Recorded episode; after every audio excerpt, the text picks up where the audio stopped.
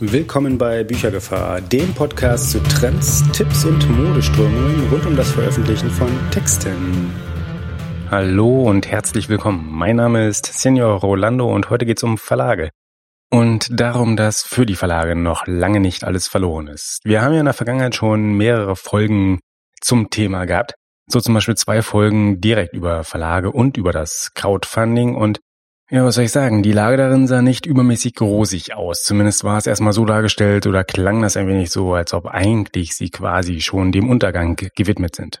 Aber es arbeiten doch intelligente Menschen dort. Also quasi per Definition, wenn intelligente Menschen irgendwo arbeiten, dann doch bitte in Häusern, die sich mit Büchern, mit Texten, mit intelligenten Gegenständen befassen. Zum Beispiel in Verlagen. Und nur im ewig gestrigen gefangen sind Verlage auch keineswegs. Es wäre eine Illusion, das zu behaupten. Es wäre auch eine völlig unzulässige Pauschalisierung, das zu behaupten.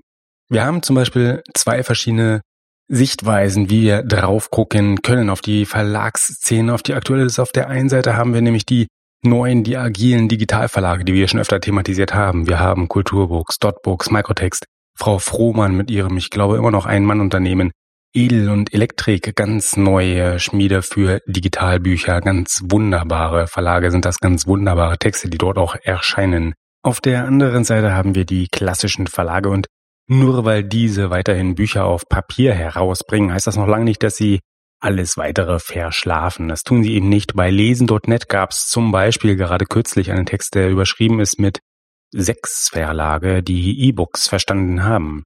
Und was diesen so gemeinsam ist. Das sind so ein paar Punkte, die sich da wirklich aufeinander bringen lassen, wie zum Beispiel, dass sie, also diese Verlage, keinen harten Kopierschutz verwenden. Die Unterschiede zwischen den verschiedenen Kopierschutzvarianten und was das für Auswirkungen hat und wie sinnvoll die auch jeweils sind, hatten wir hier schon in einer Folge über DRM ganz ausführlich besprochen.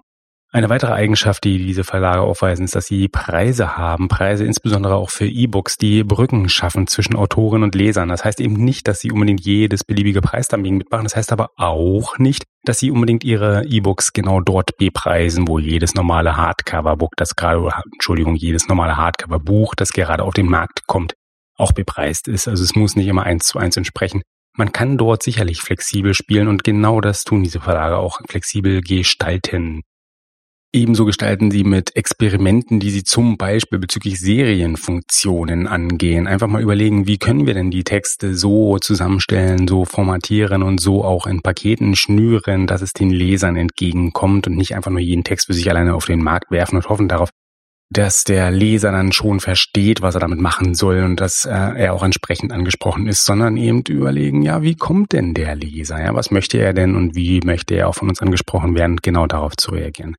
Und die Verlage, die E-Books verstanden haben, das sind auch keineswegs nur die ganz kleinen Läden. Das sind keineswegs nur diese ganz kleinen, hochflexiblen, agilen äh, Läden, sondern das sind zum Beispiel auch Bastei Lübbe, die von Anfang an relativ stark dabei waren und sehr schon, sehr früh schon viele Sachen auch mit E-Books gemacht haben. Ebenso Drömer Knauer, die ja nicht nur Neobooks gestartet haben, sondern auch im gesamten Umfeld wirklich sehr rege sind, sehr rege unterwegs sind und auch im Haus, ich meine, steht glaube ich holzbringend dahinter, sicherlich nicht immer nur ganz einfache Kämpfe, Grabenkämpfe auskämpfen müssen, das aber dann doch tun und ich finde, das auch durchaus gewürdigt werden sollte. Das sind sehr schöne Sachen, die da passieren.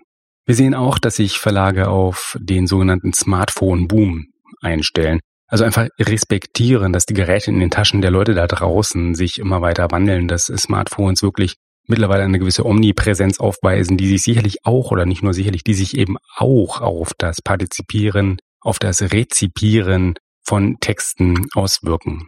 Und was machen die Verlage damit? Sie nehmen einfach Rücksicht darauf. Sie versuchen wirklich, oder sie versuchen sie, sie, sie, sie passen ihre Produkte, sage ich jetzt mal ganz profan, wirklich auch auf eben diese Geräte an. Das fängt an mit den ganz normalen Covern, die so gestaltet werden, dass sie eben auf einem normalen Smartphone auch vernünftig erkannt und ähm, gewürdigt werden können.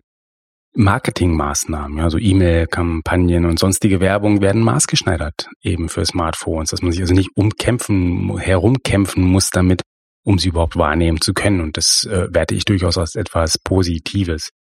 Experimente zum freien Umgang, sehr, sehr interessant, zu E-Books an beispielsweise Flughäfen oder in Hotels, ja, aufgrund von GPS-Koordinaten gibt es durchaus, dass man einfach sagt, so, okay, ja, hier in der Flughafen-Lounge kannst du halt einen gewissen Teil unseres Programms oder auch gegebenenfalls das gesamte Programm einfach mal zum Testen kostenfrei zugänglich haben. Es gibt auch einen Verlag, der hat das wirklich mal in den Zügen von Amtrak, ne? also in den USA, falls da mal jemand mit dem Zug fahren sollte, hat er zum Beispiel auch eine Chance, dort eben auf ein gewisses Verlagsprogramm zugreifen zu können. Und das finde ich sehr schöne, sehr kreative Ideen, die durchaus wirklich äh, Schule machen könnten und sollten.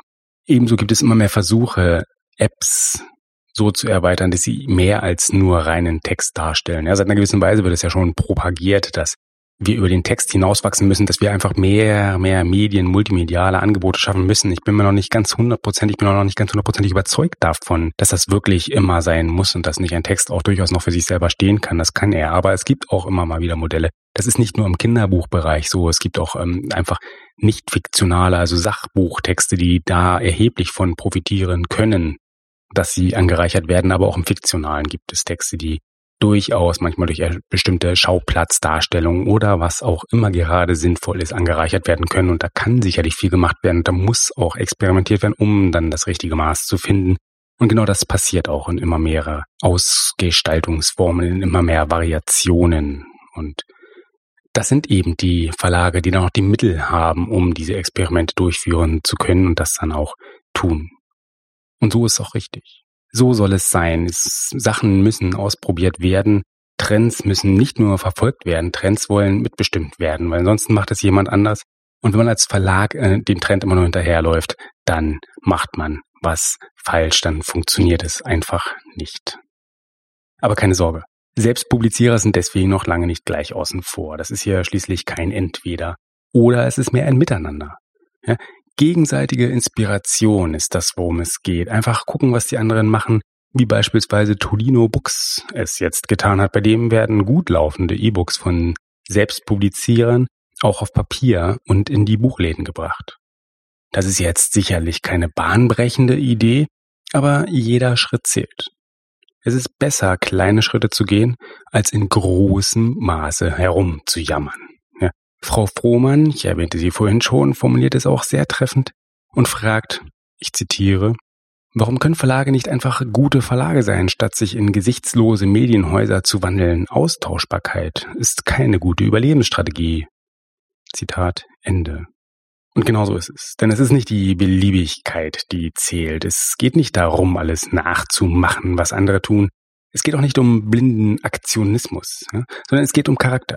Es geht um den eigenen Charakter, der geformt werden möchte. Und es geht darum, die zu eben diesem Charakter passenden Aktionen zu finden, sie auszuprobieren und ja umzusetzen. Einfach mal zu machen.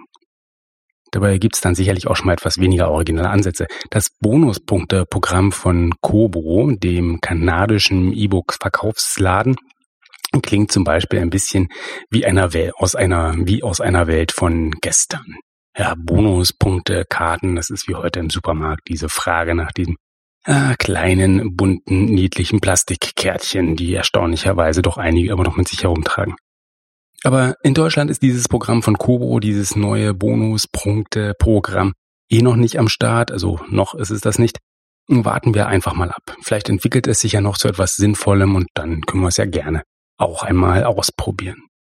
Insgesamt, insgesamt halten wir aber einfach mal fest, es tut sich was. Es gibt keinen Grund zum Jammern und zumindest gibt es deutlich weniger Gründe zum Jammern, als man das manchmal so denken könnte. Stattdessen ist viel Raum da zum Ausprobieren, viel Raum zum Mitmachen, viel Raum zum Experimentieren und Gestalten, statt einfach nur zuzuschauen.